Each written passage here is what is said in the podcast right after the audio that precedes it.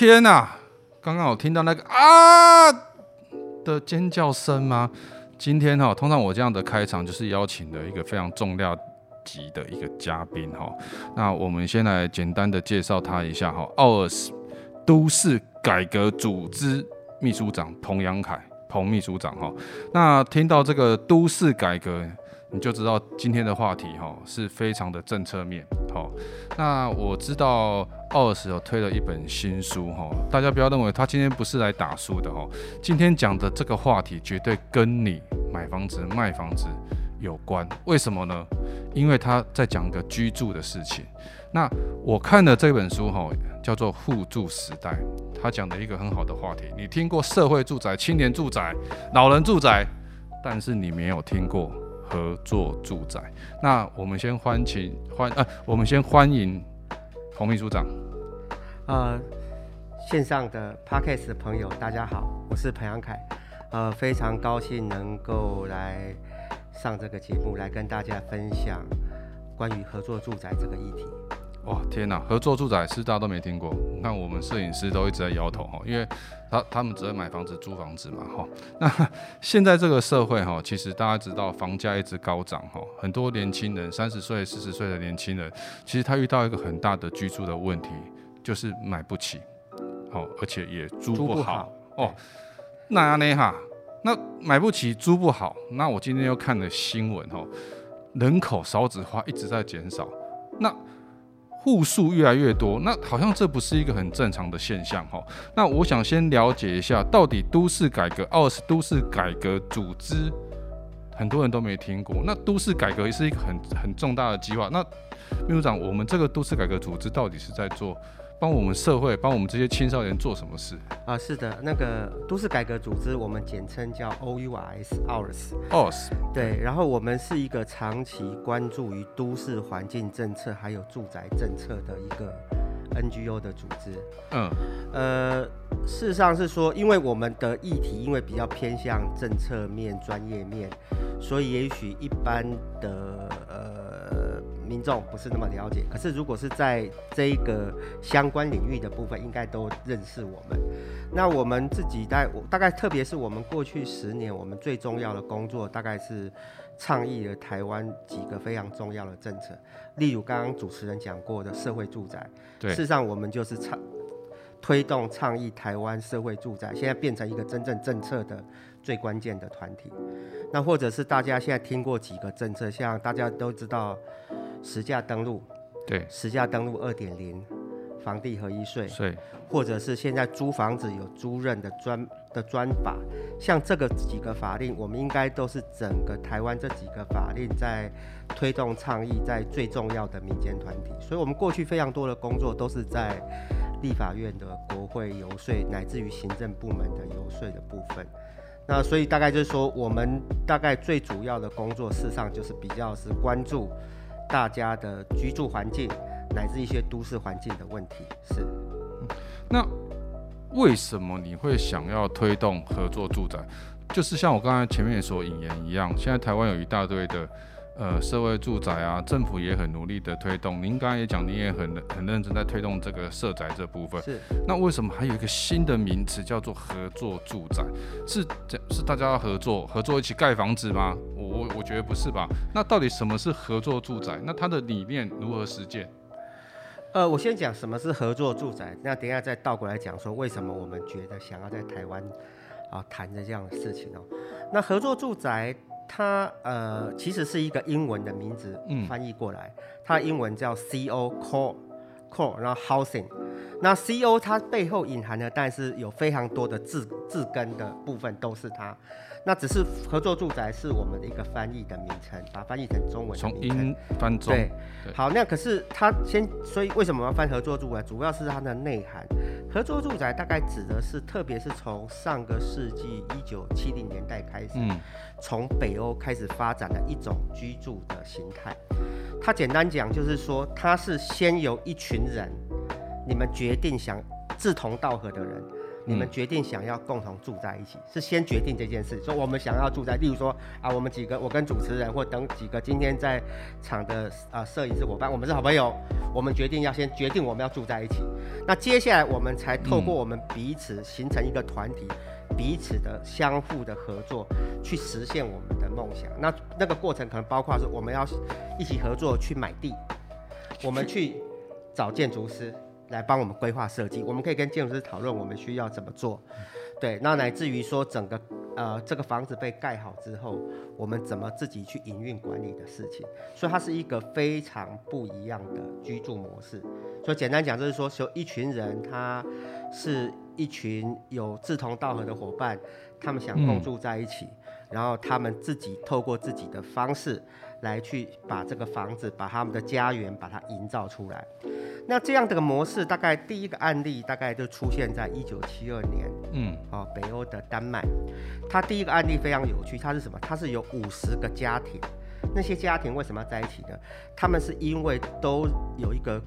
对于小孩子的教养有个共同的理念，嗯，就像说我们现在台湾很多比较进步的实验教育的家长团体一样，其实就这样，他们觉得希望打造给一个小孩子不一样的健康的生活的社区，所以他们就集结起来，嗯，就把他们的社区盖出来。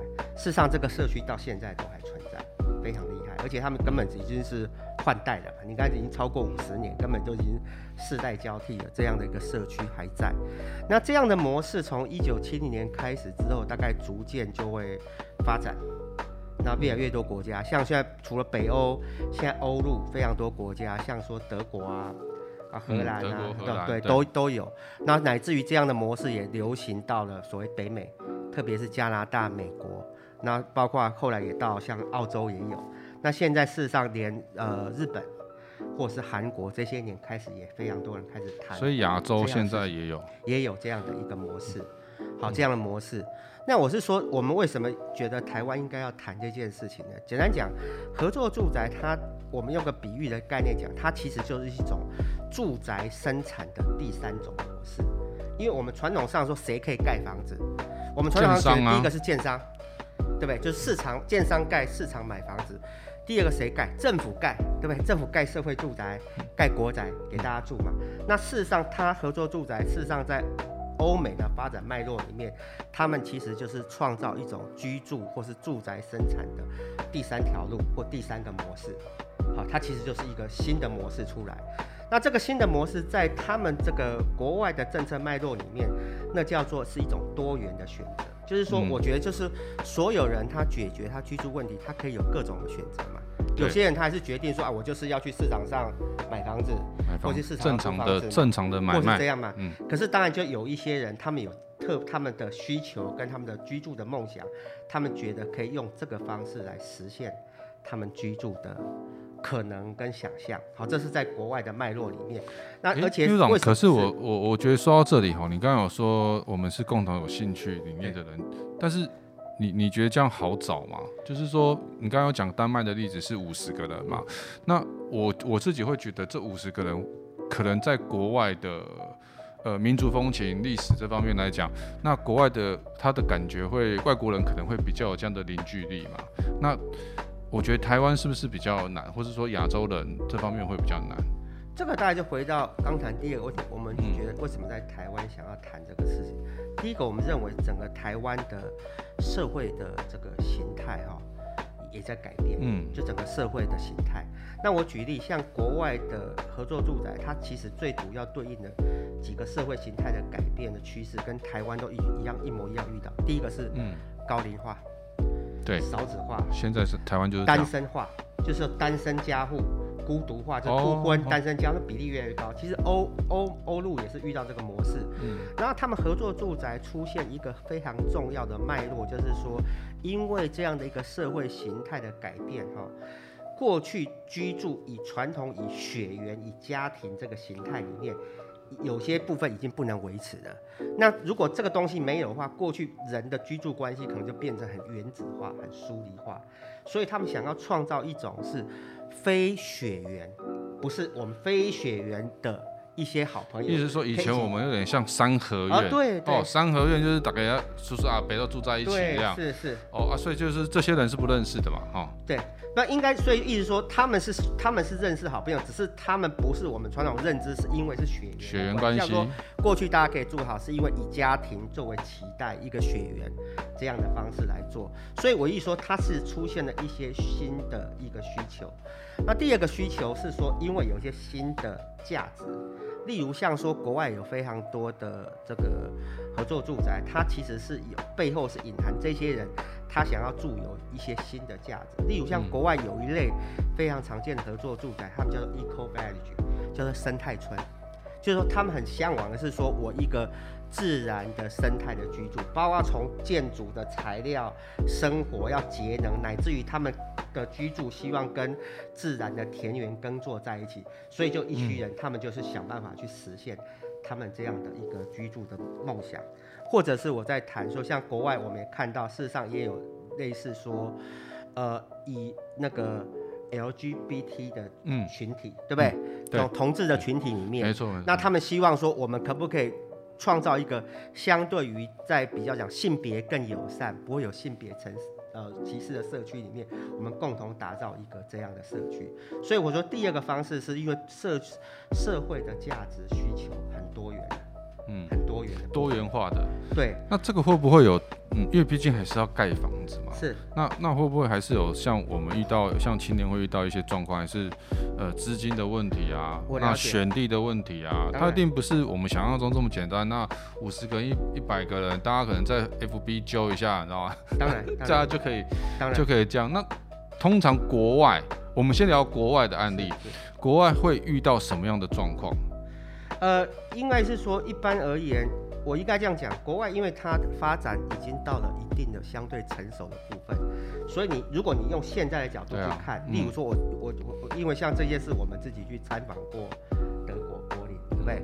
如果举例，我举例说，我现在回到柏林，说我要来有一群人想要做这件事情，事实上他们已经形成一个，也有一种所谓属于合作住宅的专业网络跟产业的。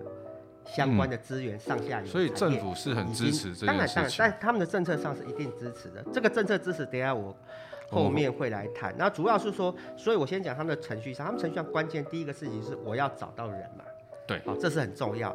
那找到人，我觉得其实所有故事都是这样。一开始怎么可能说几呃一十个、二十个都找到？一开始都是两三个，他们有一个想法、一个梦想。那事实上就把这个梦想讲出来，来去邀请嘛。那我是觉得，反而这一些年是一个，特别是我们现在也是一个网络社群资讯发达时代，这种揪人相对是更容易的，大家了解吗？就是说，嗯嗯，那所以他第一个方式是说，等讯息发出去，对，那就会非常多喜认同，哎、欸，觉得这个有兴趣，你就会来接触。那第二个方式是他们要透过非常长的所谓的 interview。就是你觉得有兴趣是一回事，可是大家相互这么有趣哈。当然，所以一说这个住户里面，他们的彼此都是彼此互相认识，要沟通讨论嘛。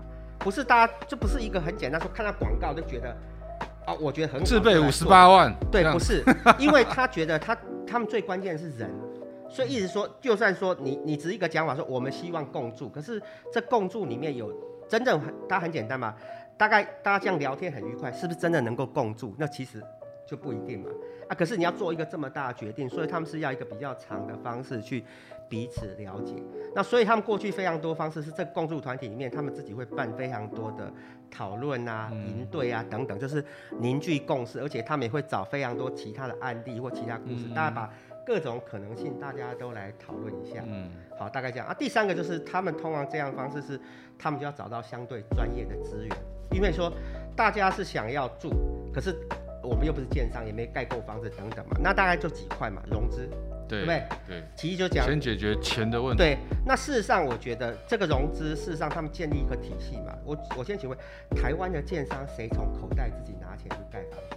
都是银行搬钱，没错。所以他们事实上是说，他们这个政策上是建构一个友善的融资体系，就是说，如果你们这些人想要去。自己做合作住宅的时候，是经过一个程序上，你们也可以从银行拿到你们的土地融资，乃至建筑融资，嗯，一样也是用我们后来就转成我们过去房贷嘛，二十年、三十年，对对对，事实上，这融资体系是很友善的。嗯。那举例台湾讲，台湾基本上我们的融资体系只为建商而设，你自己去跟银行谈谈看，不会，银行不会理。就是说，其实这这件事情，那再来是专业的体系，专业体系是因为他们已经形成一个非常呃多的案例，有一个好的社群，所以他们会有非常多专业的资源。例如说，有一些好的建筑师愿意愿意做这样，因为这种的住宅基本上都叫参与式设计。简单讲，这种住宅最有趣就是。虽然就算你十户、二十户、二十个、三十个家庭住在一起，你们没有一个家庭的住宅平面是长得一样的。就当然就客制化设计嘛，嗯，就是我们传统、嗯、我们传统建商盖房子是，我根本不知道谁来住嘛，对，反正我就标准图画就卖。标准化，他们不是，每一层楼都差不多。他们是已经人都知道，就是你们二十个来住，所以我要设计你们二十个人的房子，嗯，所以当然每一个就反映大家需要的事情，这是一个非常啊重要的。那这样会不会有呃平数大小的问题？有，那最后当然有，可最后它是反映到一样是个财务逻辑嘛。嗯。例如说，在这个里面，如果你你要比较大间，当然你重底的建筑成本里面，你就要出比较多嘛。对。所以那它其实都是一个共识协商的部分。那我最后谈这个财务的部分，关键是、嗯、总体上而言，合作住宅的的模式一定比市场买便宜，这完全不用怀疑。因为没有建商的利润啊，因为整件事就是你自己干的啊，你知道？没有建商的利润哦，懂？你你知道意思？嗯、就是说建筑师我会找付建筑师钱嘛，我付营造厂钱、付钢筋水泥钱，都有买地钱嘛。可是建商在赚什么？建商就是他把这个工作全部帮你整合好嘛，他直接弄个产品给你嘛。对对。那所以大概事实上这个一般他们的估计大概也都是便宜两成到三成是。是可可常见的，是可能的，对，是可能。可是当然这不是那么美好，因为你不要有建商给他赚，那相对你就要辛苦嘛，辛苦就是那个过程你要参与。所以我一直觉得这种居住模式是一种选择，嗯，他的选择的动力其实不是因为要便宜，它的效果会便宜，它的动力是因为它有很强的动力，是我我真的想要跟这些好朋友住在一起。或者是我真的很想象是这样的居住环境，嗯，例如我很想象的是我的房子是真的可以依照我的需求被设计的，或者是说我希望我的房子里面我们可以共住，营造一个我们需要的社群生活。嗯，我觉得这个这个其实一直都是国外我们看到，而且这个趋势是越来越蓬勃发展，嗯，所有的最大动力是在这里。那我好奇的就是，你可以举个例子，比如刚刚你有提到像在荷兰，那荷荷兰的案子是是它是怎么怎么规划的吗？哦，荷兰我们去参访一个一个案例在阿姆斯特丹，对，他那个案例事实上其实就在阿姆斯特丹一个新的类似用台湾的逻辑讲叫新的从化区。从化区哦，就从化区的地嘛，嗯嗯、啊，所以他们的模式也是一样，就是一群一些团体，就刚刚的故事啊，他们就想要共同居住，对，那所以他们就发起，一开始都几个人发起嘛，那他们花了一两年哦、喔，光找那些要花时间的，所以事实上合作住宅最花时间是找人，就是他们要去找到那些共同志同道合的人，把那个所有的想法，包括整个呃基本的原则、财务分担的原则等等。都把它谈清楚。对，我觉得这是这个东西就花一个非常大的呃时间去做。